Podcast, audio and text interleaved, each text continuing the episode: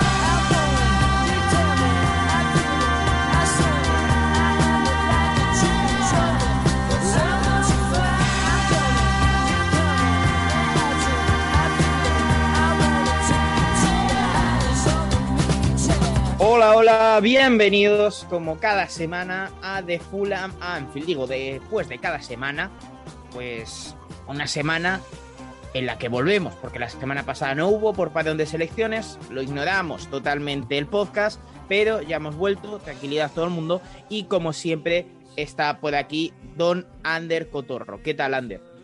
Hola Víctor, ¿qué tal? Después del parón de... Sí, ha habido parón de selecciones, también ha habido parón de podcast, así que se puede decir que hemos descansado lo suficiente para venir a comentar cositas del fútbol inglés, donde en mi apuesta de, ya sabéis, Fulham 21-22 igual a Wolves 17-18, vamos remontando. Fin de semana pasado, 4-1 al QPR, bueno, vamos progresando. El QPR venía jugando bien, ¿eh? Aquí las cosas hay, hay que decirlas, mérito del Fulham. A ver, y si es hacemos que- un parón Este Fulham es contra equipos asquerosos perder, contra equipos que, que vienen jugando bien y que son maravillosos meterles goleadas. Así funciona este año. Bueno, pues yo creo que con eso más o menos os llega para el playoff. Ya después, a saber. Que decía Ander que como tenemos parón eh, con el parón de selecciones, pues con esto de la FIFA, de que va a hacer un mundial cada dos años y se va a concentrar toda la época de parón de selecciones durante un mes, aquí va a haber un mes, pues que vamos a desaparecer, como los jugadores del club. Pero bueno, a saber lo que hará el bueno de, de Gianni Infantino. Los que sí sabemos que lo están haciendo muy bien, no como la FIFA con esto, es el Liverpool. Porque hoy vamos a empezar con el Liverpool. Venimos de la victoria de ayer del, del Liverpool en el Wanda Metropolitano, que ya dije en Twitter queda como cerrar una etapa, un proceso de cambio que empezó con esa derrota en el mismo Wanda Metropolitano contra el Atlético de Madrid en febrero de 2020, si no recuerdo mal. Y claro, pues ahí Klopp en su cabecita empezó a pensar, vale, el fútbol este rápido que me gusta a mí está muy bien, pero ya me lo tienen pillado. Tengo que intentar matizar la idea y tenemos que intentar ser un poquito mejores con el balón. Y ayer el Liverpool lo consigue. No sin antes poner un asterisco, Ander, porque venía jugando muy bien el Liverpool, pero ayer realmente lo que le salva, aquí vamos a ser totalmente objetivos, es primero Allison y después Griezmann, que acaba expulsado. Bueno, eh, Griezmann que acaba expulsado, yo diría que bien, porque escuchabas hoy a la mañana, y es el único comentario arbitral que va a haber, por lo menos por mi parte, tú A mí me escuchabas... parece que está bien expulsado, ¿eh? todo hay que decirlo. Es que tú escuchabas cosas del estilo de es que los árbitros no jugado nunca a fútbol y no tienen ni idea y no saben que este chico intenta controlar el balón y no ve que viene otro por detrás y le da. ya, bueno, pero no tiene intención, fantástico. Si, me- si yo no creo que Griezmann tuviera intención, pero en el reglamento a mí no me pone nada de intenciones, ¿eh? Me pone patada en la cabeza, dar tarjeta roja. Luego puedes entrar en, Yo oye, pues mira, para aquí mí. solo digo, Di, di. eh, Ander, perdona que te corte, eh, que todos nos llevamos las manos a la cabeza con lo de De Jong y Xavi Alonso. Y Ya, pero eso es siendo una acción que no, es, que no es similar, a mí me parece una patada que va muy arriba. Vale, que quizás no tenía intención. Quiero pensar yo que De Jong, pese a su fama, tampoco quería partirle el pecho a Xabi Alonso. Pero eh, vaya, allí todos pedimos la roja. Eh, de hecho, las acciones polémicas de ayer, ninguna me parece, me parece, perdón, que esté mal, mal pitada. Pero a mí me parece Otra que... cosa es que se le escapase al árbitro el partido. Pero a ver, pero usar un ejemplo del año 2010, a mí, llámame loco, me pilla un poquito lejos, ¿eh? Es como si te hago Sí, yo un ya- error del año huele un poco. 2006. Pues un poco más de lo mismo. No, Lo- pero digo un ejemplo que conocemos todos. Ya, ya. Lo que se puede entrar a debatir es si a ti te parece que en vez de fuerza excesiva, que es lo que pone el reglamento, que es tarjeta roja, es una acción temeraria. Eso lo puedo discutir. Pero el, el argumento de la intencionalidad o no haber jugado a fútbol porque lo que quieres es controlar el balón, no me vale un pelo porque eso no se entiende en el, en el reglamento de ningún tipo. Hecho este comentario arbitral, Sí, eh, vamos a dejarlo. yo, yo diría que, que el Liverpool ayer gana por dinámica, porque es partido, viendo, viendo el resumen y viendo el encuentro en general, no te da la sensación en ningún momento de que merezca perder el Atlético de Madrid. Y el Liverpool lo gana porque viene en una dinámica que, que tú igual ves los resultados y ves que hay un empate. O sea, en los últimos tres partidos de liga hay dos empates y una victoria. Y dices, bueno, la dinámica no es tal, pero haces más amplia lo que es la lista de resultados y te empiezas a encontrar un 0-3, un 2-0, un 0 otro 0-3, otro 3-0, más luego las sensaciones ofrecidas en Champions, que al Oporto, si no recuerdo mal, le pasaron por encima y al Milan le ganaron también Sí. bien. Bueno, pues al final tú coges todo y ves que, que el Liverpool viene en línea ascendente, que es verdad que tiene por- porcentajes de posesión mucho más amplios que antes. Por, por- por- por poner un ejemplo, 76% el pasado fin de semana contra Watford. Ayer, pues 63%, que no está mal. Sea, es lo que decías tú. A través de tener más el balón o de aplicar algo diferente, pues bueno, intentar darle una vuelta de tuerca a ese, eh, como os he dicho siempre, el tópico, el, rock and roll de club. Sí, que lo del rock and roll, de todas formas. Yo entiendo que cuando jugó el Madrid eh, contra el Liverpool en esa final de Kiev, eh, se recurriese a lo del rock and roll, porque era totalmente cierto. O sea, era un equipo muy agresivo. Pero, hombre, el Liverpool que gana después la Champions al año siguiente, ya de rock and roll tiene poco. De hecho, eh, con balón era bastante mejor. Y después Mm. de ganar la Champions pasó contra lo del Atleti, que se vio, pese a la mejora de tener el balón, no les daba para superar la defensa del Atlético de Madrid y defensas como la del Atleti, pocas hay en Europa, pero te las vas a encontrar muy parecidas, en el sentido de que te lo van a plantear así, más o menos muchos rivales, eh, pues Klopp se dio cuenta y de hecho lo ha ido matizando poco a poco y ha sido un cambio que sí que es cierto que ha tenido un año difícil por el desierto el año pasado, aprovechando las lesiones de Van Dijk, que Alisson también estuvo un tiempo lesionado, por ejemplo, eh, y todas estas lesiones que tuvo el Liverpool, las ha usado Klopp para intentar matizar la idea, intentar ir a mejor y creo que, que lo ha conseguido. Sí que es cierto que, como digo, tiene mucho camino que, que recorrer porque ayer el Atlético de Madrid, sobre todo con De Paul, ¿eh? esto creo que fue más De Paul que otra cosa, y también un movimiento que hizo el Cholo, que lo apuntó muy bien Quintana en, en su Twitter, eh, que De Paul, entre que es el típico centrocampista argentino, que no duda en partirte el cuello, bajar al suelo y después eh, pegar un pase a 50 metros, que ya vimos el año pasado en Valdebebas con el Liverpool, que eh, le fastidia mucho, más eh, un pequeño movimiento en salida que hizo, que hizo el Atleti, su- subiendo la posición de, de Ferreira Carrasco para atar a, a Alexander Arnold. Con eso el Atleti le pegó un cambio al, partido y de hecho Klopp creo que, vamos, que lo va a estar viendo el partido seguro, que lo va a estar analizando, porque aunque creamos que no, los entrenadores trabajan y se ven sus partidos. Oye, Creamos que no, ¿eh? Novedad. me he puesto a mirar en lo que comentabas, lo de, lo, lo de que este equipo tiene más el balón y buscando los datos te van a sorprender. Te van a sorprender porque es una... te- o sea, yo diría que es más que que, que tenga más el balón que, Que lo lo, tiene usa mejor, con- quizás. Exactamente. Porque mira, te voy a- eh, eh, hablamos de promedios, ¿eh? Promedios cada 90 minutos o por partido, que para el caso es lo mismo. O parecido, vamos. Más o menos. Eh, que es que, claro, que no- normalmente estoy mirándolo en Way Scout, normalmente te pone por 90 minutos. Aquí no lo especifica, pero siempre son cada 90, así que vamos a suponer que es cada 90. Mira, la temporada esa que pierde la final de Champions contra el Madrid, te voy a coger. ¿Te valen solo los, los de Premier o quieres también los de todas las competiciones? Bueno, Premier, así vamos. Venga, va. Los de Premier. Promedia 585 pases por partido con su decimal. Al año siguiente, que es el que gana la Champions, 607. Ya hay una subida considerable, lo que decías tú, ¿no? Tener más el balón. Sí, Ojo, y también hay una cosa importante, que no solo es tenerlo por tenerlo, porque el año de que pierden la Champions son eh, 97 pases progresivos por partido, o sea, 97 pases para avanzar, ya suben a 100 al año siguiente. La 19-20, el año del título de liga, 602 pases. Sigue subiendo la cifra. El año pasado, 619, el año que más. O sea, fíjate la evolución que tú has ido comentando, ¿no? sí. ¿Cuál es el tema? ¿Cuántos dirías que hay en la presente? Pues no lo sé, que supongo que estará por encima de esos 619. 552. O sea, han vuelto hacia atrás. Pues es curioso porque parece que tienen el balón mucho mejor. ¿eh? Y Vamos, es de que- hecho es la percepción. Sí, sí, sí, es que yo creo que eh, lo que si tú analizas, te pones a mirar un poco, claro, no he comparado el resto de ni los que dan en el último tercio ni demás, pero viendo un poco la sensación es que, y ya te digo, mirándolo por encima, es la sensación esa de que más que tener más el balón, lo que lo tienen es mejor.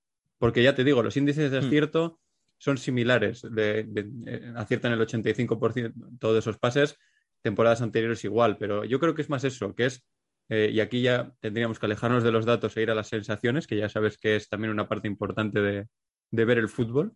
Y yo sí que diría que es que tienen mejor el balón, porque tú, por ejemplo, no muestras la, ¿cómo decirlo de una manera bonita?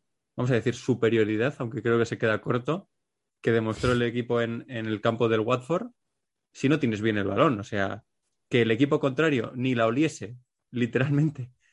Y ya ibas, eh, ¿cuánto era? ¿2-0? ¿3-0, no? No, no, 2-0, perdón.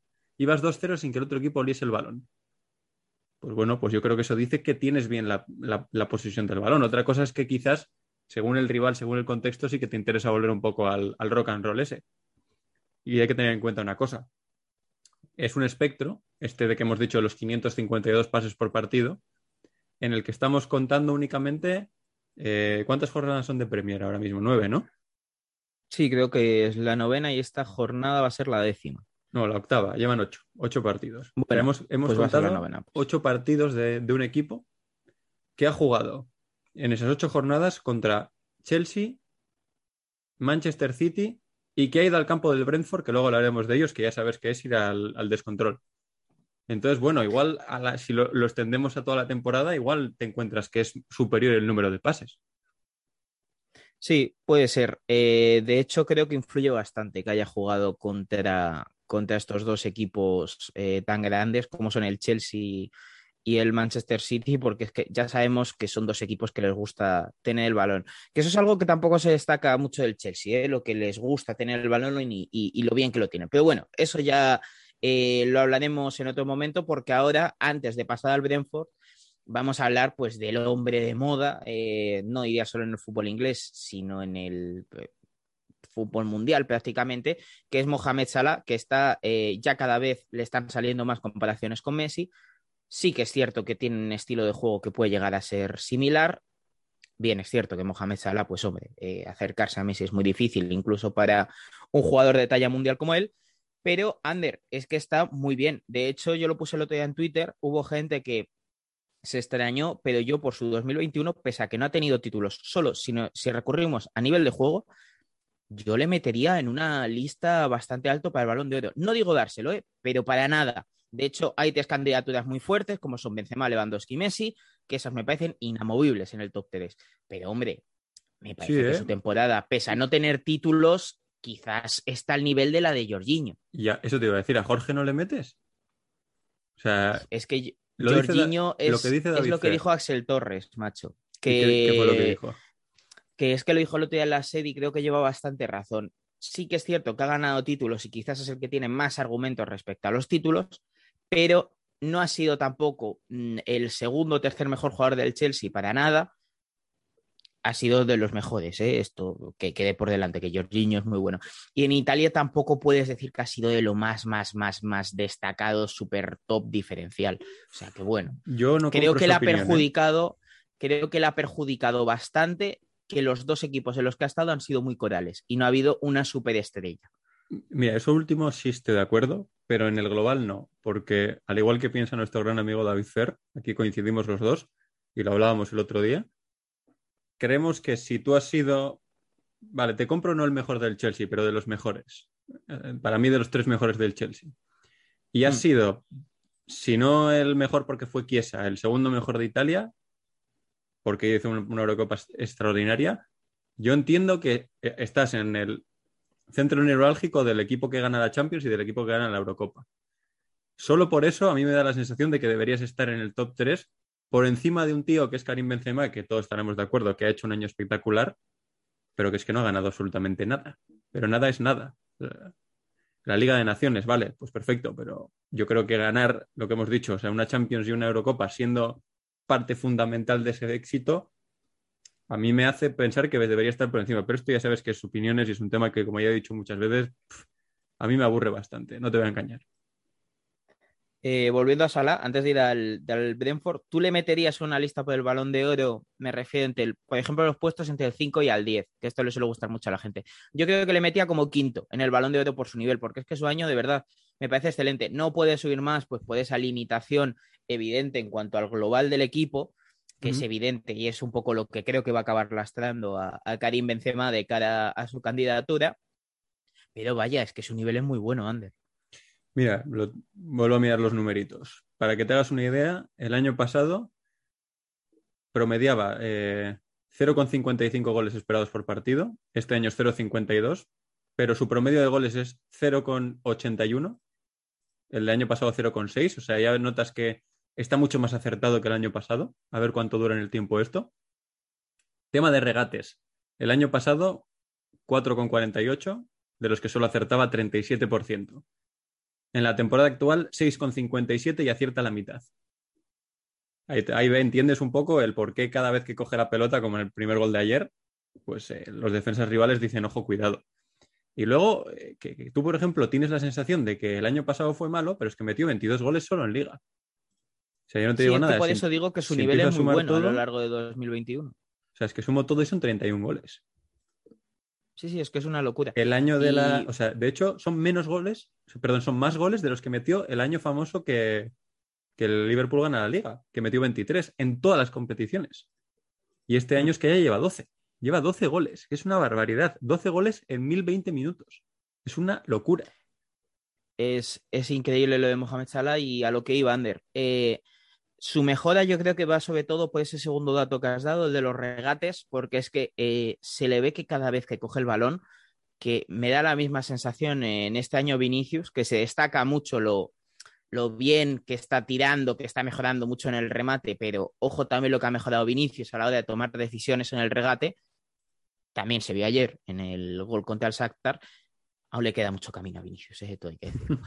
Pero eh, que ha mejorado mucho ahí. Pues a Salah le veo como que ha aprendido a tener un regate mucho más útil. Y es que no me parece casualidad que en dos jornadas seguidas meta dos goles yéndose hasta de su padre en el área. Porque es que lleva dos jornadas en los que ha metido ya dos goles que pueden ser de los mejores de su carrera como jugador del Liverpool. Y es, es muy meritorio, porque es que antes, Anders, si te das cuenta, Salah era más un jugador, sí que es cierto que siempre ha tenido esa habilidad, ¿no? Pero que era un jugador que prefería desmarcarse, hacerlo a pocos toques, lo que era el tema de la definición, y que prefería aprovecharse de su velocidad. Pero es que este año está recibiendo mucho más el balón y es que está encarando muy bien. O sea, es Antes- que tiene un 50% de acierto, está muy bien. Muy, muy Antes era de esos que prefería que se la dieras al espacio y que un toque controlar, dos definir o uno definir. Yo era la sensación que tenía. Y mira, acabo de estar repasando todas las temporadas desde que es jugador del Liverpool, que si no me equivoco, la primera es la de 17 y 18, ¿verdad? Sí, Vale.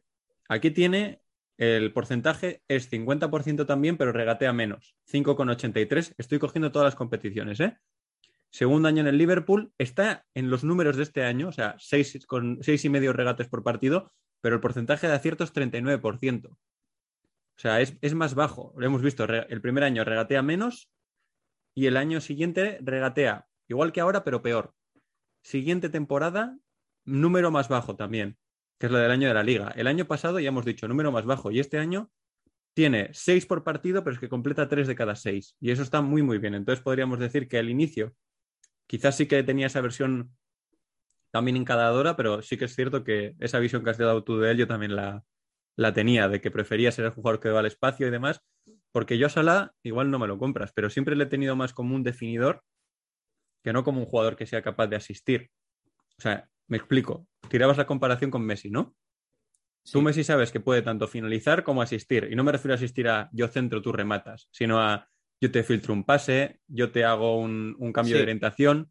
Yo a Salah le tengo como un jugador de dame el balón, encaro y finalizo, o encaro y centro, y el que o sea, el balón que yo he centrado, otro lo remata y por ahí la asistencia, más que un te encaro y te filtro un pase entre líneas, te encaro y te cambio de orientación y le dejo solo al de la otra banda. O sea, yo esas cosas no se las veo.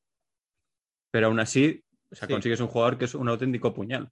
Y si tú eres eh, Firmino o eres Mané, los espacios que te va a liberar el superar a, a un rival, porque tú cuando eres Salah y encaras a tu par, si lo superas, tiene que ir un compañero a corregir esa, esa, es- a ese jugador que ha sido superado. Entonces hay dos opciones. O no va y puedes disparar. Está este año bastante acertado, por lo tanto hay bastantes opciones de que sea gol. O saltas para corregir eso y dejas un espacio libre que a raíz de un movimiento de un tercer jugador o directamente por ese espacio libre se cuelan Firmino o Mané y acaban en gol. Entonces es tanto lo que influyes de manera directa, goles, asistencias, como lo que influyes de manera indirecta en generar desajustes en el rival para que tus compañeros aprovechen. Así que sí, sí, te compro lo del quinto sexto en el balón de oro bastante tranquilamente. Pues vamos a cerrar este tema del, del Liverpool con Don Mohamed Salah, que está jugando muy bien, para hablar de otro equipo que también lo está haciendo muy bien. También sorprende eh, su mejora, como ha sorprendido Salah desde que llegó al Liverpool, que es el Brentford. Vienen de perder este fin de semana contra el Chelsea, pero nos da igual, Ander, porque es que perder contra el Chelsea realmente es lo normal. Lo que no es normal es perder como lo hicieron ellos, porque perdieron con la cabeza muy alta y no merecieron perder realmente. la Al medallita. Chelsea les Ponte la medallita que tú dijiste a inicio de temporada que te gustaban. Está grabado. Sí, está me podcast. gustaban, me gustaban, pero también hay que ser legales, Sander, como diría el bueno de, de Ali G, gran película para quien no la haya visto. Vamos a ser legales. Yo también les ponía como candidatos al descenso porque una cosa es que te gusten, otra cosa es que pienses que tienen el nivel para estar en, en Premier, ¿no? ¿Tú O crees que- el nivel aparente. ¿Crees Pero que en es el que barrio de se está Brentford, demostrando que lo tienen. ¿crees que en el barrio de Brentford hacen carreras de coches como las de la peli de Alige? Ojalá, o sea, sería ya eh, un equipo que rozaría la perfección.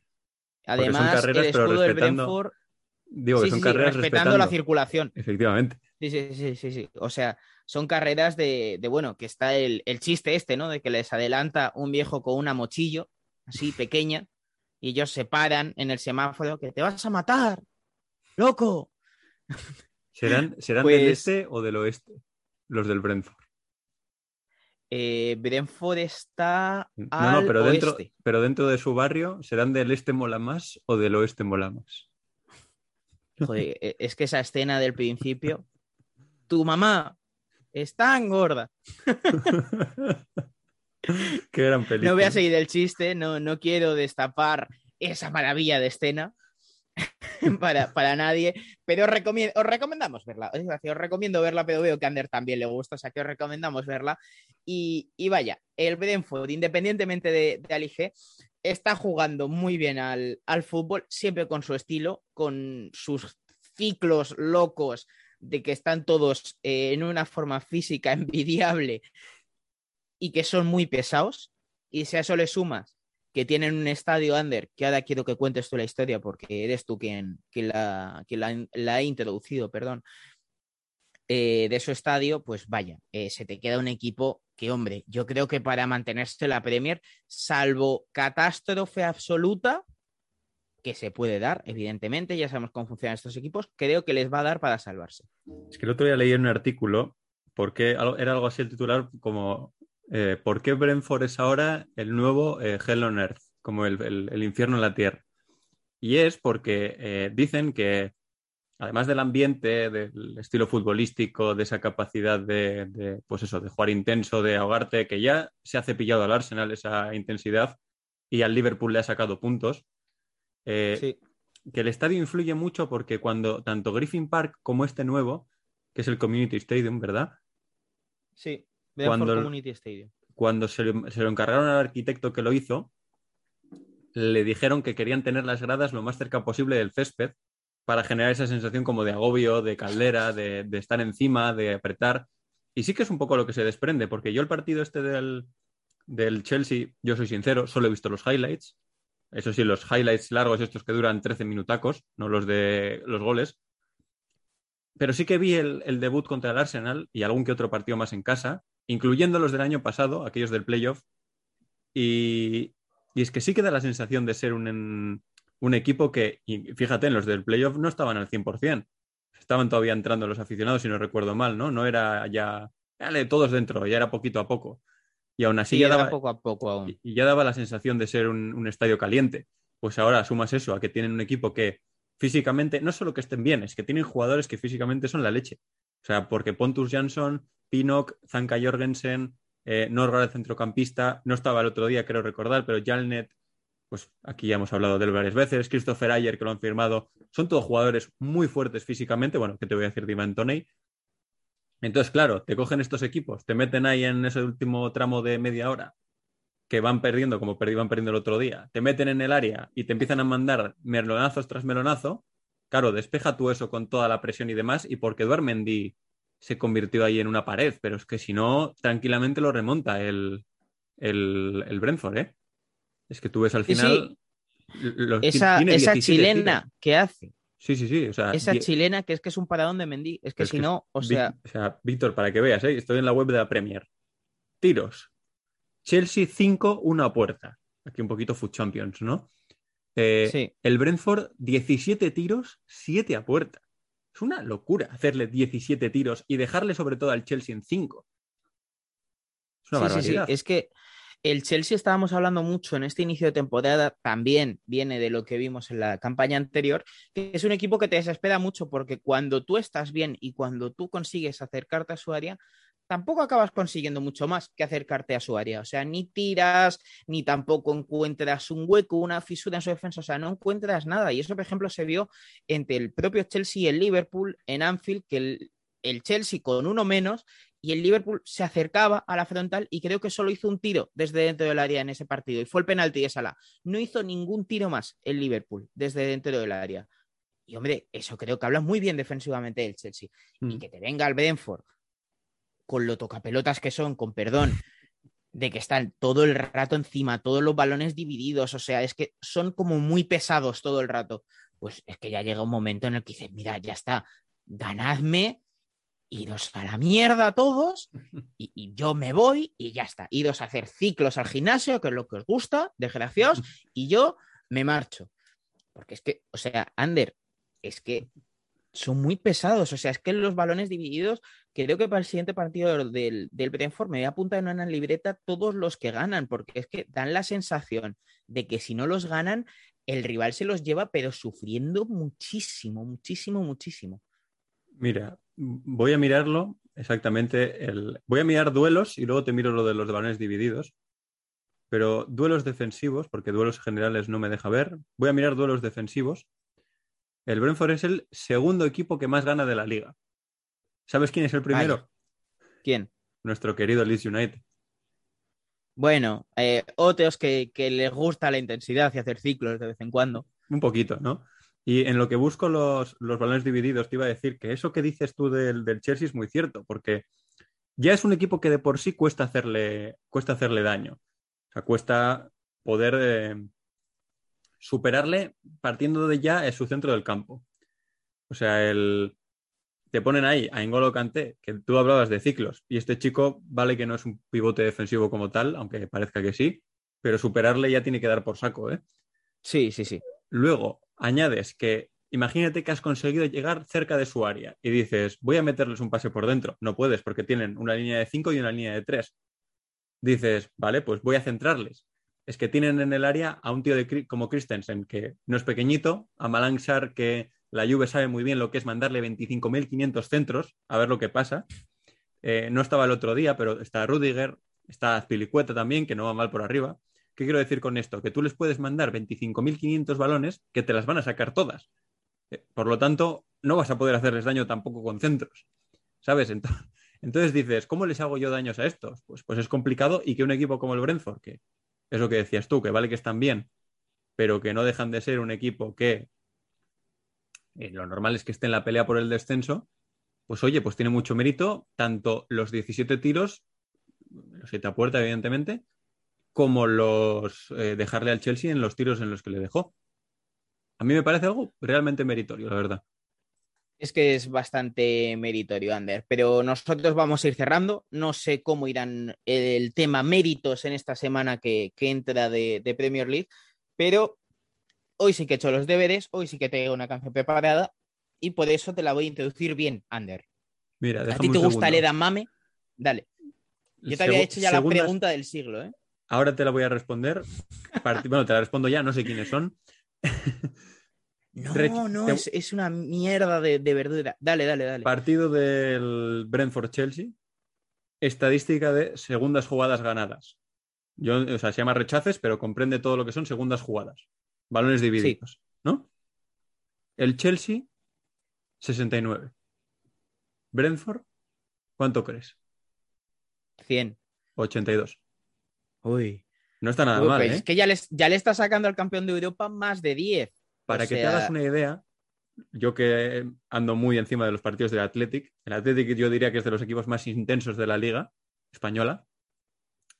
Normalmente, normalmente, se suele mover en aproximadamente, creo que recordar que eran como 40 rechaces por partido, una cosa de esas. Sin ir más lejos, te voy a mirar los del Alavés, del pasado, el último partido que han jugado. 60 rechaces. O sea, el Brentford gana 10 más que el campeón de Europa y casi 20 más, bueno, no, de hecho, 22 más que uno de los equipos más intensos de la Liga Española. Así que ahí tienes que, en este caso, tu sensación se corresponde con la realidad. Pues no como lo de los pases del Liverpool, pero ahora, Ander, te vuelvo a hacer la pregunta. Quiero que busques Edamame en el Edamame. buscador y que me digas Edamame. ¿Todo E junto cómo? A sí, todo Ah, junto. sí, es un plato, me sale aquí, plato. es un plato. Buah, ¿Lo has yo, no he probado alguna vez, Ander? yo no he comido esto en mi vida. Bueno, pues no lo Pero hagas estos son judías, ¿no? Sí, es como una especie de judías, o sea, es como pipas chinas, eh, más o menos. O sea, es. eh, pues la canción de hoy precisamente se llama así, está bastante mejor que el plato, porque el edamame, eh, si os gusta, yo no sé qué hacéis con vuestra vida, pero eh, vaya, edamame del cantante que tiene un nombre de mierda, Ander, pero hay que decirlo igual. Dilo, dilo. No Money.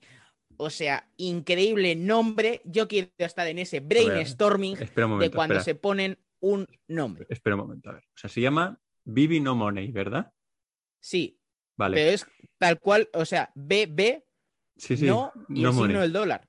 ¿Sabes qué parece no eso? money. ¿Sabes qué parece ¿El eso? qué? Y lo voy a decir con todo el respeto del mundo. Parece el típico nombre, que ahora no sé si habrá niños de ese estilo, pero cuando yo era chaval, típico nombre que se pone en el Messenger, ese de la clase al que le obsesiona el rap y que va a clase con los pantalones estos de rapero que son Sí, ultra anchos, sí, sí, sí, sí, sí, las sudaderas siete tallas más grandes, la gorrica para el lado, las cadenas, pues a mí me recuerda al niño de 13 años que se pone, que va de ese rollo y que se pone eso en, el, en aquella época Messenger, ahora en Instagram.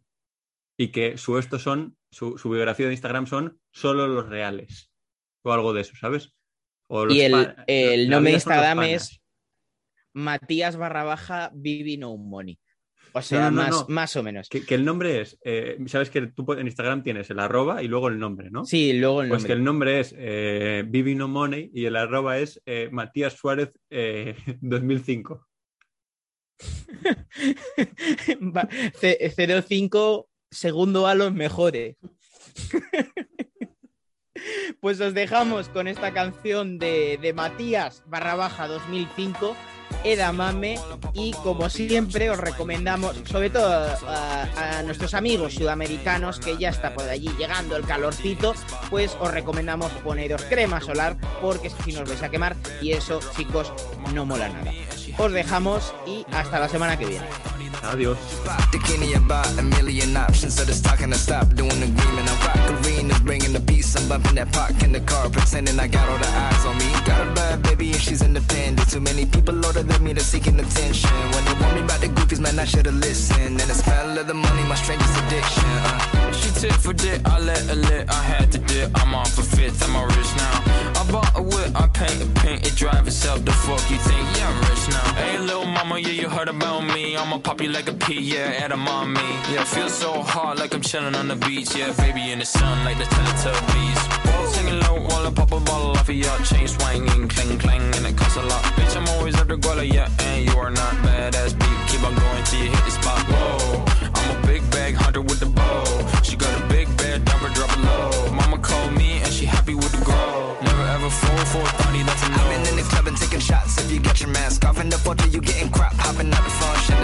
glasses like a block away, but moisturizer, my ice cold is dry on my face. Don't need that VVS, my ice is fake. Your life is fake. I choose to do it for my pocket's sake. You're basing your opinions on what the major says. I renovate the bad energy I erase. Uh, Yeah, I don't really ever wanna top, top, top, top. Only really ever wanna top, top, top, top. Guess I'm going back to the side, side, side, side. At least this money never really stop, stop, stop, stop. Hey, little mama, yeah, you heard about me. I'ma pop you like a pea, yeah, at a mommy.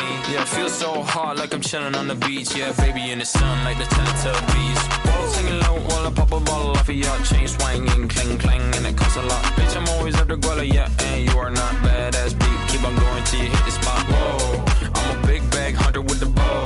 She got a big bed, dump her, drop it low. Mama called me and she happy with the grow. Never ever fall for a thotty, that's an oath.